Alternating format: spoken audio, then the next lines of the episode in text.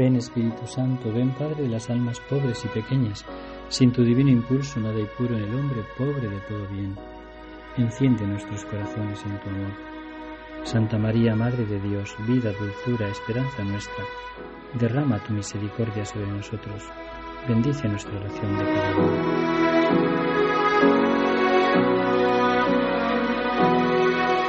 Preparamos nuestro corazón para este encuentro con Dios, que es la oración. Orar, decía San Carlos de Foucault, es pensar en Dios amándole, una, una definición de oración muy pequeña, muy sencilla, pero muy auténtica. Orar es pensar en Dios amándole. Coincide en esto con todos los santos, por ejemplo con Santa Teresa de Jesús, claro, dice la Santa de Ávila.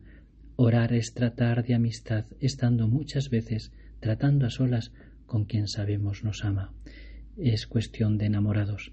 El Señor me ama y yo le amo. Él me ama y yo siento su amor y se lo digo. A veces quizá no lo sienta porque puede estar frío en la oración, pero yo tengo que amarle porque el amor está en el deseo, en la voluntad.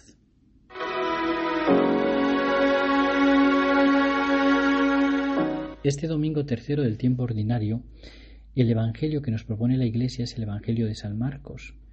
Nos está contando San Marcos los primeros pasos de Jesús en la vida pública.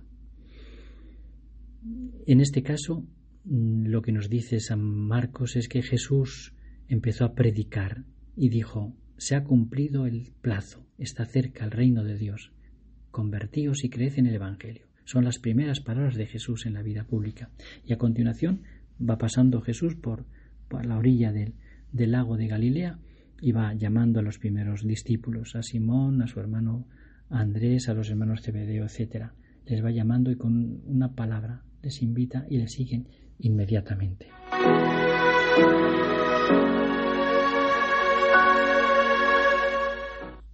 Por tanto, podemos tener dos puntos para meditar en este domingo. El primer punto es recibir como propia la exhortación y la llamada a la conversión que nos hace Jesús. Se ha cumplido el tiempo, convertíos. Es decir, no hay tiempo que perder, no podemos esperar a, mañana, no podemos dar largas a la, conversión del corazón.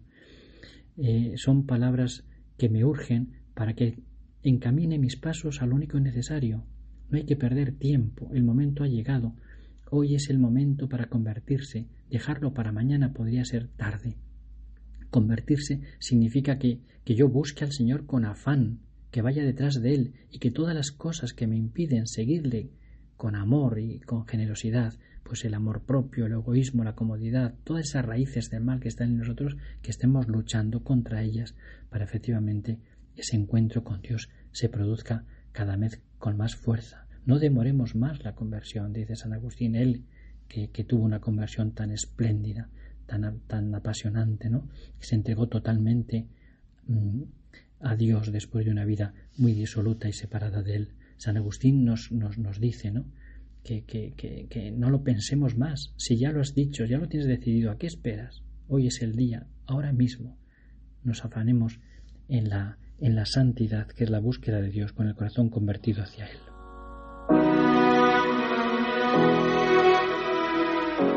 Y el segundo punto para meditar eh, al que nos invita el Evangelio de hoy es el, pues la, la llamada al seguimiento que nos hace Jesús. No podemos pensar que solamente Jesús llama a unos cuantos, llamó a los apóstoles. No, Jesús nos llama a todos, porque todos tenemos una misión en la mente de Dios, una misión que cumplir y una misión que cumplirla santamente. Por eso la, la, la llamada a la universal, a la santidad de todos los bautizados es bien clara y la Iglesia nos la, nos la, presenta con, total nitidez y radicalismo. Tienes que ser santo ahí donde, donde vives, allí donde estás ejerciendo tu profesión. Dios quiere que seas santo. El cardenal Newman, el santo cardenal Newman, tiene respecto de, esta, de este punto unas, unas palabras muy bellas que te las cuento. Dice él, a lo largo de toda nuestra vida, Cristo nos llama.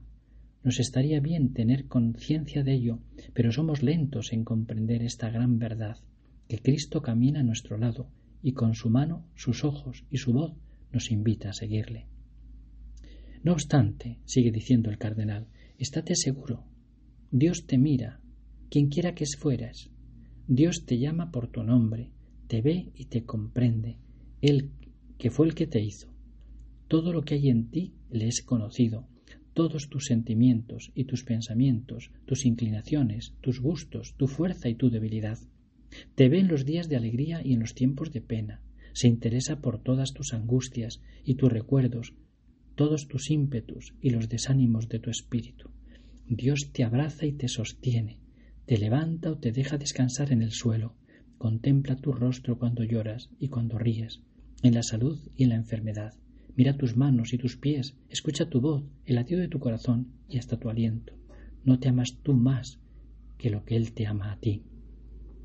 Palabras maravillosas que nos hacen comprender que Dios nos ama particularmente y espera mucho de cada uno de nosotros.